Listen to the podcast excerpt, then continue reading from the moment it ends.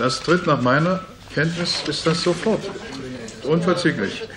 Es ist jetzt schon fast 32 Jahre her, dass Günter Schabowski diesen Satz auf einer Pressekonferenz gesagt hat und damit das Leben im damals noch geteilten Deutschland auf den Kopf gestellt hat. Die Nachwirkungen davon sehen wir bis heute. Nicht nur in Deutschland, sondern vor allem auch in den Staaten des ehemaligen Ostblocks. Aber wie hat sich denn die Kulturszene während und nach der Wende verändert? Dazu haben wir mit Dr. Beata Hock gesprochen. Sie arbeitet am Leibniz-Institut für Geschichte und Kultur des östlichen Europas. Ich bin Marie Zinkern. Hallo. Das Forschungsquartett. In Kooperation mit dem Leibniz-Institut für Geschichte und Kultur des östlichen Europa.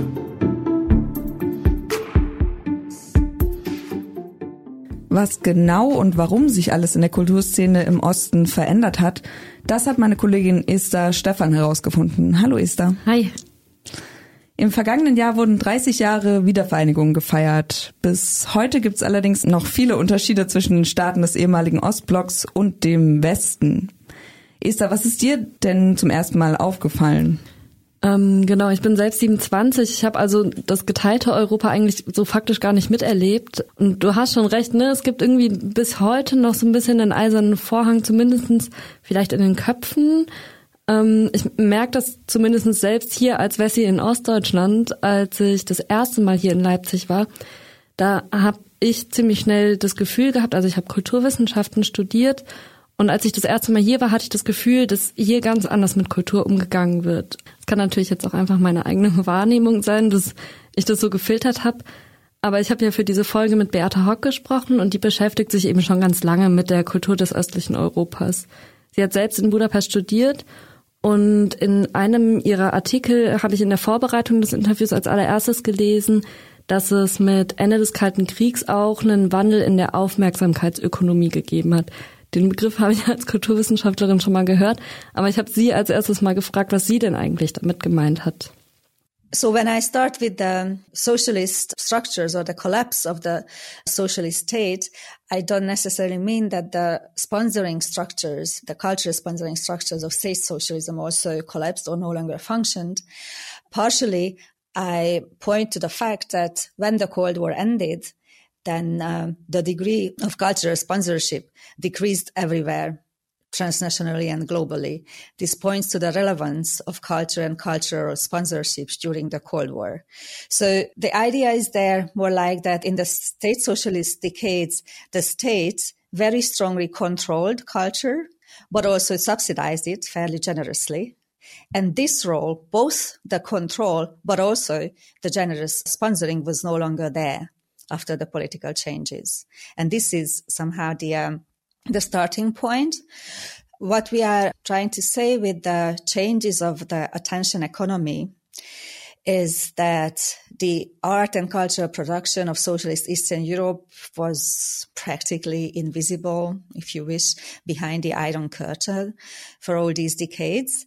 And then when the curtain came down, then there was a first immediate interest in this cultural production. Es hat also damals nicht nur einen Wandel in zum Beispiel der Kulturförderung im Osten gegeben, sondern eigentlich überall weltweit wurde die gesamte Kulturszene erschüttert. Also es hat gleichzeitig auch so eine Verschiebung gegeben im Interesse an der Kultur des Ostens. Also auf einmal konnte man hinter diesen eisernen Vorhang schauen und es hat einen komplett neuen Kulturraum gegeben, den es auch zu entdecken galt natürlich. Also sowohl für die Künstlerinnen und Künstler, aber natürlich eben auch für Investorinnen und Investoren.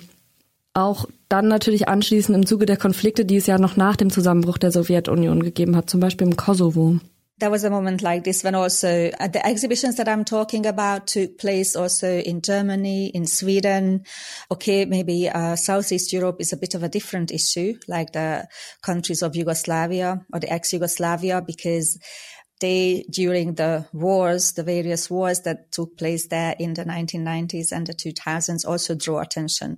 So there were also like uh, fairly large exhibitions of Yugoslavian, ex-Yugoslavian art and they uh, very much try to understand the cultural identity of these regions. Aber du hast gerade schon angesprochen, dass die Frage danach, wie die Kultur finanziert wird, gar nicht so richtig geklärt war. Sie meinte ja das auch im O-Ton schon. Genau, also es gab einfach das Problem, dass in der Sowjetunion der Staat die Kulturszene gefördert hat und jetzt auf einmal musste sich eben der Kulturmarkt dem Kapitalismus unterwerfen. Und es ist sozusagen ein Loch oder eine Lücke entstanden. Und diese Lücke wurde in den Staaten des ehemaligen Ostblocks vor allem von zwei Stiftungen gefüllt. Das eine ist die österreichische Erste Stiftung, das ist eine Sparkassenstiftung. Und das andere waren die Stiftungen von George Soros. George Soros, den Namen sollten viele schon mal gehört haben. Der ist ja immer wieder Opfer von antisemitischen Verschwörungsmythen. Wer ist denn George Soros? Das ist ein US-amerikanischer Fondsmanager und Philanthrop. Der ist 1930 in Budapest geboren und 1979 hat er die Open Society Foundations gegründet, die vor allem im Ostblock verschiedene Initiativen unterstützt hat. Tatsächlich auch schon vor der Wende, also ne, ab 79 und ich habe Beate Hock deshalb dann auch gefragt, ob es einen Zusammenhang gibt zwischen seinen Aktivitäten während der Wendezeit und den Attacken auf ihn heute. That's my hypothesis. That yes, indeed. And you mentioned that Soros is mostly known because of these Verschwörungstheories, but these are fairly new, like from 2015 around the time of the refugee crisis and then 2017 when the university funded by Soros was attacked by Viktor Orban. I made a little personal survey beforehand, I mean, even years before, to find out to what degree the name of George Soros is familiar to people here in Germany, for example. And uh, one of the answers I got that yes, yes, the name somehow sounds familiar.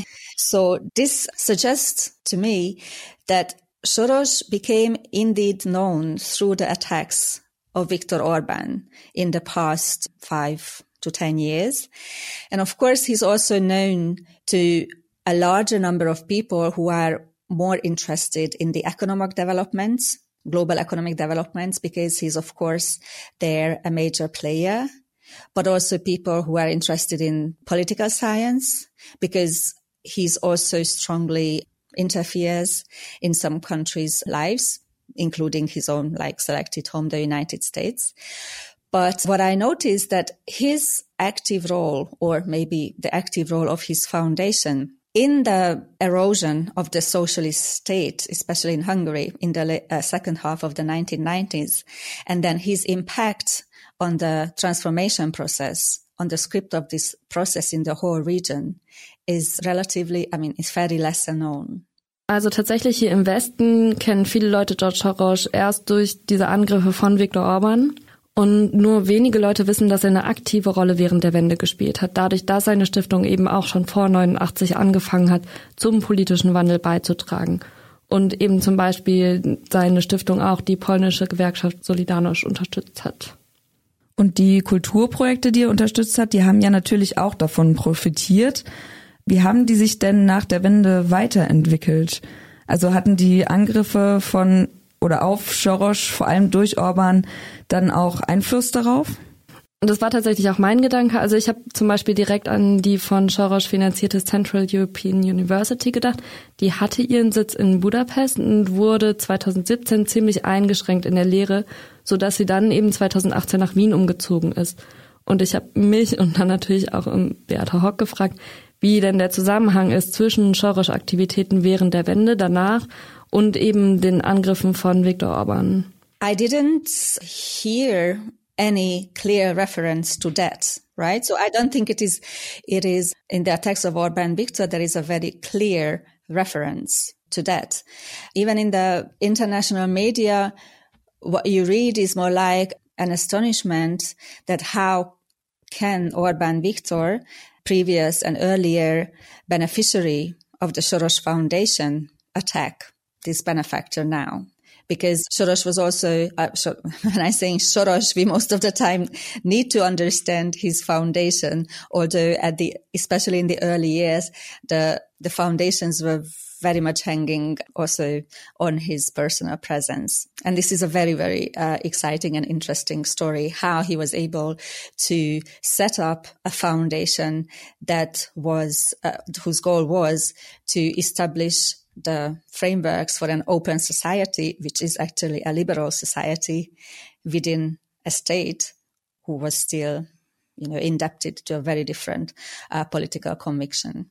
I mean, his attempt to create open societies and well, maybe to bring down totalitarian states who no longer were totalitarian at the time, but let's call them that way for the sake of simplicity. So that was definitely uh, successful. What happens now, right? It is not only a phenomenon that takes place in the region, like the emergence of, of illiberal states or at least illiberal political stances. This is a transnational phenomenon and it also occurs in the oldest democracies of the world, the United States, Great Britain. Of course, there are also the relevant uh, political forces also in Germany. Also Beata Hock konnte mir dann jetzt tatsächlich nicht bestätigen, dass es da einen direkten Zusammenhang gibt.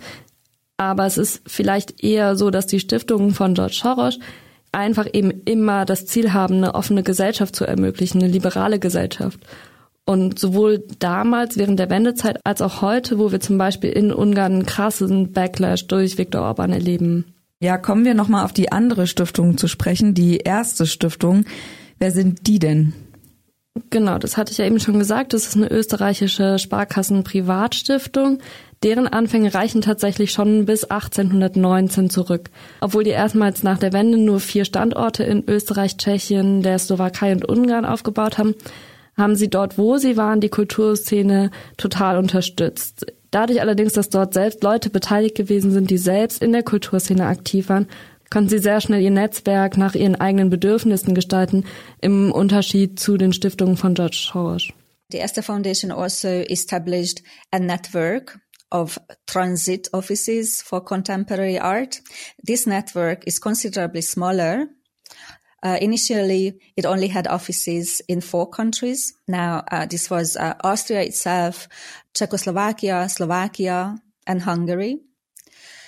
And uh, later on, there were offices opened also in Romania. And significantly, the initiative to establish this this network of uh, offices for contemporary art came from protagonists, from cultural actors who were formerly employed or worked at the Soros Centers for Contemporary Art. They have witnessed there the positive and inspiring and constructive sides of this network.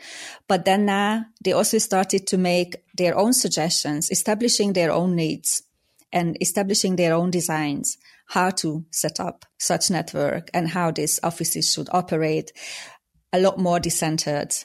So in that sense, that is a different model to some degree because there is a lot more independent initiative in it. Ja, schauen wir nochmal nach Deutschland. Das, was in den anderen Staaten des Ostblocks passiert ist, konnte man das auch in Deutschland beobachten, also vor allem in der DDR? Interessanterweise ist Deutschland voll der Sonderfall. Jetzt muss ich dazu sagen, dass Frau Hock sich selbst gar nicht so sehr mit der ehemaligen DDR bisher auseinandergesetzt hat, aber sie ist im Kontakt mit KollegInnen, die genau das tun. Und sie hat mir im Interview von einem Gespräch erzählt, das sie im November geführt hat zu dem Thema. Und da war sie tatsächlich erstmal davon ausgegangen, dass die Lage recht ähnlich gewesen ist wie in anderen Ostblockstaaten, obwohl eben sowohl die Schaurer Stiftung als auch die erste Stiftung in der DDR damals gar nicht aktiv gewesen sind. Und die haben dann ein paar Gemeinsamkeiten gefunden, die in der DDR ähnlich gelaufen sind, wie zum Beispiel in Ungarn.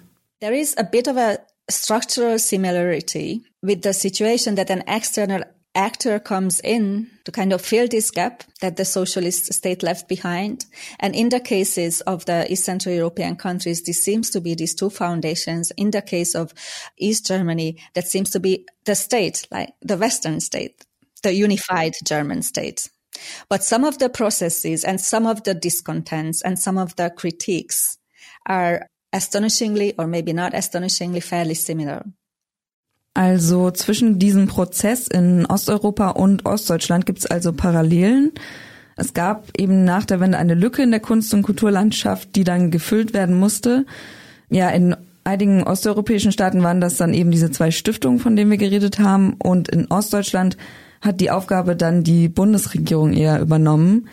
Ja, was auch eine Parallele war, ist eben die Unzufriedenheit seitens der Kulturszene darüber, wie diese Lücke dann gefüllt wurde. Hast du dafür vielleicht ein Beispiel? Da ist interessanterweise die Theaterszene ein sehr gutes Beispiel. Also es ist dort eben nicht ein externer Player gekommen wie die diese beiden Stiftungen zum Beispiel, sondern gerade im Theater mussten sich die Beteiligten auch kritisch mit ihrer eigenen Praxis auseinandersetzen und konnten sich gegenseitig dadurch bereichern und natürlich dann dadurch auch neue Formen des Theaters auch ausprobieren in dieser Kritik, die sie die ganze Zeit geübt haben.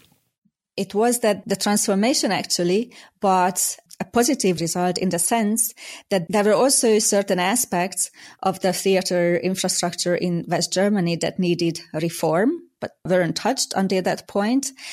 And then through the process, as a new structure for the theatrical life, theater life in the new uh, Bundesländer was developed, then some of these best practices were also then transformed to the western side of the country and a general all German reform took place.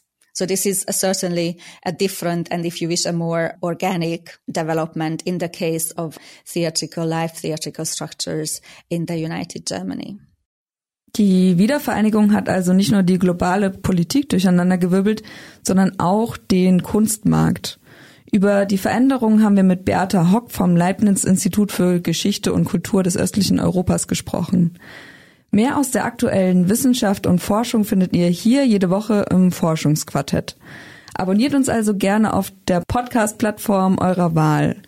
Und Kritik und Feedback könnt ihr auch gerne an forschungsquartett.detektor.fm schreiben oder in die Kommentare bei Apple Podcasts. Ich bin Marie und hier mit mir im Gespräch war heute meine Kollegin Esther Stefan. Bis dann. Ciao. Das Forschungsquartett in Kooperation mit dem Leibniz Institut für Geschichte und Kultur des östlichen Europa.